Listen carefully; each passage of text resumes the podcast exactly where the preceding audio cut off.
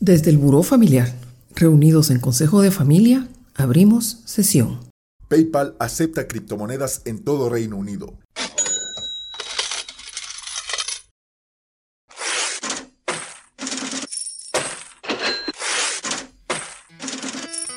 $1.200 millones de dólares en Ethereum retirados de los intercambios.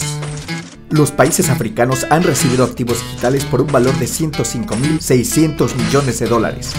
Reconocido analista que predice una inminente subida de hasta 30% para Bitcoin, Ethereum y Cardano. Shakira, la famosa cantante colombiana, está lanzando una nueva colección de NFTs. El principal banco de inversión de Brasil está empezando a ofrecer a sus clientes la posibilidad de comprar Bitcoin y Ether directamente.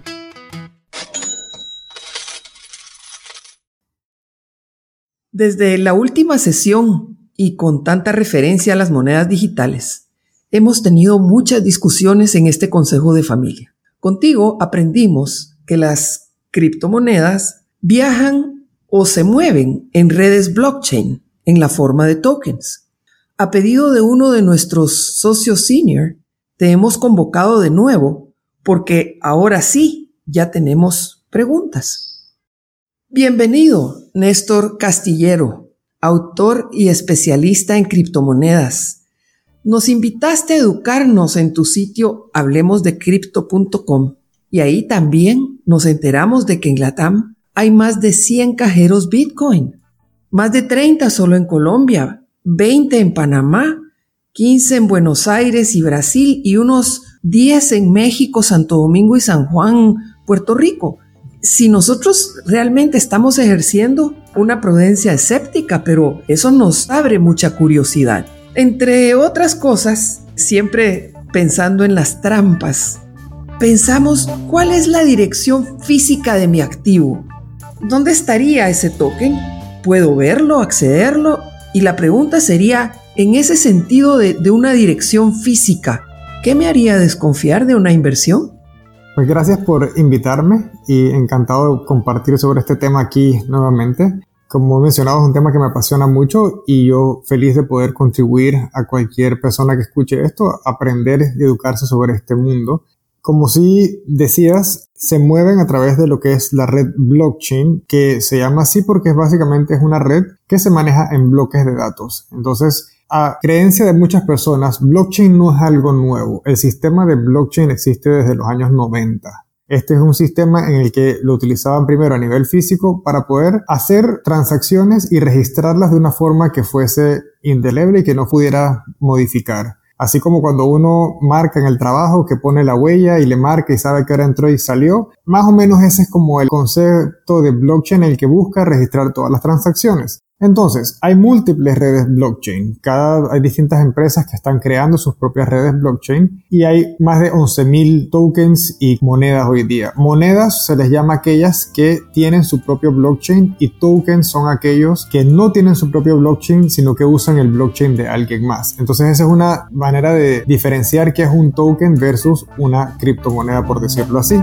Entonces, uno, para poder tener este activo digital, como no lo puedes ver, sino que una serie de códigos de letras y números, uno utiliza wallets. Entonces, estas wallets o billeteras digitales existen desde en el celular, en la computadora, dentro de una bolsa de criptomonedas o wallets físicas donde uno puede guardar esa información de la criptomoneda. Y hay distintos medios en que uno puede utilizar distintas billeteras digitales para custodiar esas criptomonedas. Entonces la forma en la que estas criptomonedas se mueven es a través de transacciones en la red blockchain bajo la cual estén operando y todas estas transacciones se graban y hay una copia mundial que todo el mundo puede tener acceso a ver qué transacciones hubo. Entonces yo puedo ver si yo mando 100 dólares en Bitcoin dentro del blockchain Bitcoin yo puedo ver que la transacción número 5 a las 5 y 50 de la tarde entre esta billetera y esta dirección se ejecutó. No sé quiénes son las personas detrás, pero puedo ver esos movimientos y hay copias de esos movimientos. Entonces, por eso es que las redes blockchain permiten esa confianza entre personas desconocidas, ya que la misma red, que es un código computarizado y matemático, se encarga de que las transacciones se ejecuten de la mejor manera posible. Entonces, estas red es la base sobre la cual se mueven todas las criptomonedas. Desde cuando uno invierte o transfiere o retira, todo se mueva dentro de esta red. Ok, ya entendí. Mi consejo de familia pregunta, ¿cómo confiar o qué me haría desconfiar de algo que me está ofreciendo una dirección. ¿Cómo sé yo que es una dirección válida? Hay casos en los que, como mencionabas la vez pasada, han habido muchas estafas. ¿Cuál sería, digamos, la señal de que lo que nos están ofreciendo es una estafa en lo que tiene que ver con la dirección física y el movimiento de nuestro token, el, el custodio al que tú te refieres?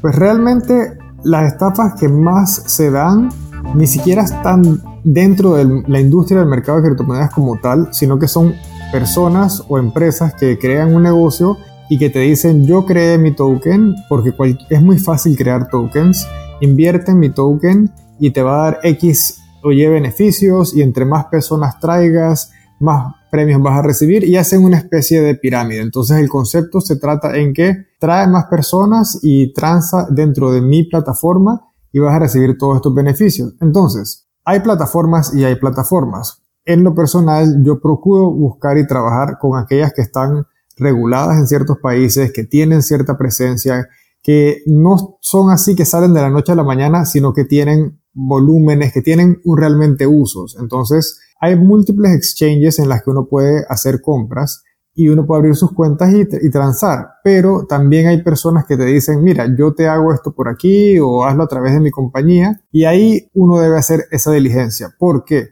Porque las criptomonedas no son más que proyectos que están respaldados por una compañía o una empresa que está haciendo algún tipo de solución en el mundo. ¿Ok? Así como en el pasado eran, eh, durante el dot-com, eran los Amazon, los Apple, los Google que estaban, que querían dominar el planeta, pero en ese momento no lo estaban haciendo. Uno, cuando va a invertir en una criptomoneda, uno tiene que ver quién está detrás, qué empresa está detrás, quién es el equipo que está detrás, tienen capital. Uno hace una diligencia antes de invertir solamente en una criptomoneda, porque sí. Entonces hay personas que crean todo un esquema que prometen retornos muy altos y ese tiende a ser el enganche por el cual estafan a la mayoría de las personas, porque te dicen aquí puedes duplicar o triplicar y no es que no es posible porque sí sucede en casos de las criptomonedas, pero cuando uno entra con ese deseo de duplicar o triplicar en un par de días y te están prometiendo algo, ya es como la primera señal y alerta porque es un mercado bastante volátil e incierto y nadie te puede garantizar un retorno. También cuando te dicen, no, es que yo tengo mi propio exchange donde puedes hacer las transacciones, como fue el caso, digamos, de OneCoin, que realmente uno no sabía ni dónde estaba ese exchange, ni si estaba regulado o no, ni quiénes eran detrás, si pasa un problema, a quién le reclamo. Entonces, para mí, antes de invertir y de realmente ser parte de este mundo, yo hago mi diligencia de con quiénes voy a trabajar. Esas pirámides, ¿verdad? Todos conocemos las famosas pirámides. Yo me acuerdo de los años tal vez 70, 80, ¿verdad? Y siempre sorprende cómo la gente puede caer en ellas. Y uno habla de la gente, pero a veces hasta nos queda muy cerca ese caer en la pirámide. ¿Existe realmente la pirámide de las criptomonedas y, cómo las reconocemos para diferenciarlas de ofertas legítimas, eh, Néstor? Yo he visto muy pocas recientes. Y no sé si es porque las personas tal vez han tenido malas experiencias o por lo menos no estoy en esa industria y veo que está sucediendo o tal vez porque pasó COVID y no habían conferencias y ni visitas personales y entonces también eso paró. Pero usualmente tienden a hacer como que hacen reuniones en algún hotel o en algún lugar y el pitch principal es vas a hacer un montón de dinero y eso es con donde enganchan a las personas por primera vez. Digamos, yo que manejo portafolios de inversión y asesoro a personas en inversiones en criptomonedas, yo no puedo garantizar un retorno. Yo puedo hacer el, decir, voy a hacer el mejor trabajo posible, tomar las mejores medidas, pero no te puedo garantizar nada porque yo no controlo el mercado. Pero si alguien te está diciendo que te va a garantizar 50%, 60% en un mes, ya eso es como, ok, ¿qué está pasando aquí? Pero la avaricia humana entra en juego. Entonces cuando se mueve de forma muy informal, donde son personas que realmente no tienen como una estructura detrás, sino que te dicen, no, es que yo hice este negocio aquí y yo te vendo las criptomonedas acá, eso ya a mí me da como que una alerta de que, ok, realmente saben qué están haciendo estas personas, qué, cuál es el background que tienen, realmente tienen experiencia o tienen una plataforma detrás. Cuando también te dicen que tienes que traer personas y referir personas y entonces vas a recibir premios y más tokens que vas a poder utilizar, eso también es para mí otra alerta. Entonces yo siempre cuestiono, o sea, ¿con quién estás trabajando? ¿Quién está detrás tuyo? ¿Qué alianzas tienes para ofrecer el servicio que estás ofreciendo? O sea, ¿cuál es el respaldo que tienes detrás? Entonces, para mí es súper importante ver, uno, quién es la persona que me está ofreciendo el negocio, qué historial tiene, y dos, con quién está trabajando. Si es algo que inventó solamente esa persona y es algo súper nuevo que nadie más conoce, o realmente tiene una estructura detrás porque este mundo cada vez se está regulando más y si uno quiere realmente hacer las cosas bien, que digamos en mi empresa me ha tocado hacer esto, yo he pasado meses haciendo debida diligencia con las exchanges que trabajo o con los bancos con los que trabajo y eso es como el proceso normal, pero muchas personas que no tienen tal vez el background de la industria financiera, sino que vieron en las criptomonedas una oportunidad de decirle a las personas que le van a ofrecer retornos, ahí ya uno ve como que, ok, esta persona no tiene como ese pedigrí o no tiene como que una estructura de verdad.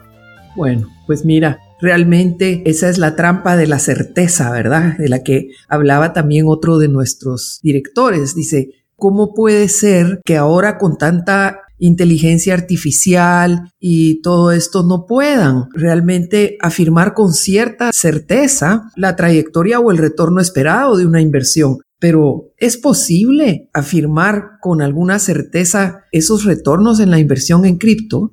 Sí se pueden garantizar ciertos retornos. Por ejemplo, hay estrategias que son relativamente de las más seguras en las que uno puede hacer retornos 5, 10, 12% al año. Son cosas que se pueden dar dependiendo del riesgo que uno va asumiendo, pues asimismo uno juega con el nivel del retorno, pero uno puede hacer buenos retornos. ¿Por qué? Porque el mercado de las criptomonedas, como es bastante nuevo, sus movimientos pueden ser bastante bruscos de un extremo al otro. Entonces uno puede perder mucho, pero puede ganar mucho en ciertas operaciones, pero siempre calculando y midiendo el riesgo que uno puede tomar. Y sí existe la inteligencia artificial que utiliza análisis técnico del mercado junto con lectura de millones de artículos de cosas que está pasando en el mundo y tratan de predecir. Pero ningún modelo es 100% acertado. Es igual que en el mercado de valores o bienes raíces. O sea, no hay un modelo que es 100% accurate porque siempre hay factores que uno no puede contemplar. Entonces sí puede, se pueden tener retornos, sí hay estrategias para tener 1% al mes o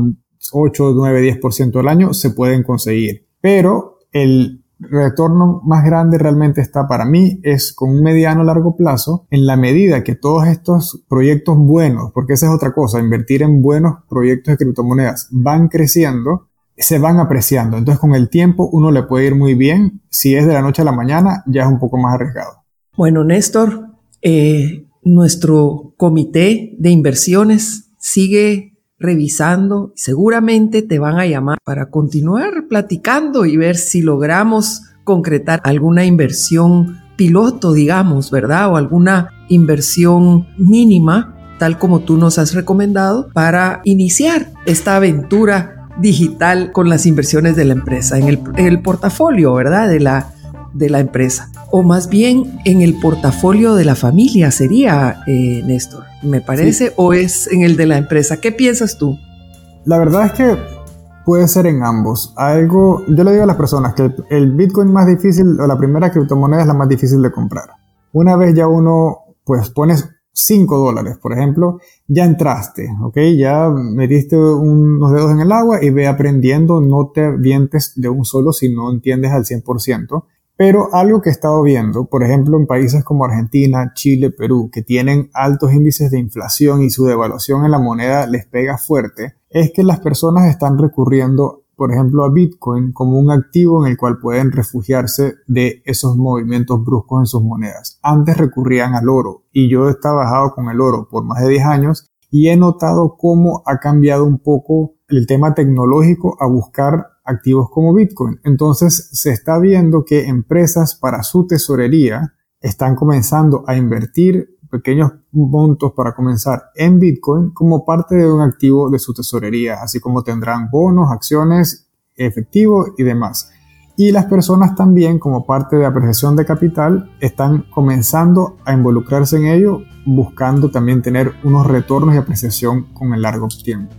Bueno, pues por ahí va a ir la llamada y pues ya con el tiempo en, en contra, solo te agradezco tu atención, siempre aprendemos tanto, así que nos vemos para la próxima, Néstor.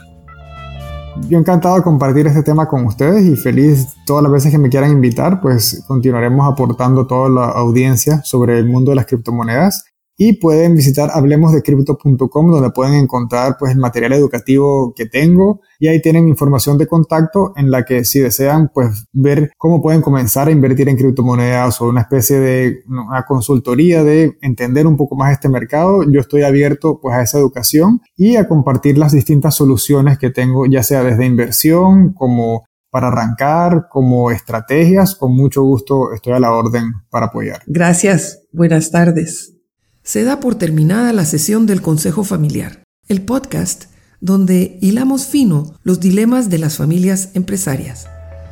Cerramos sesión.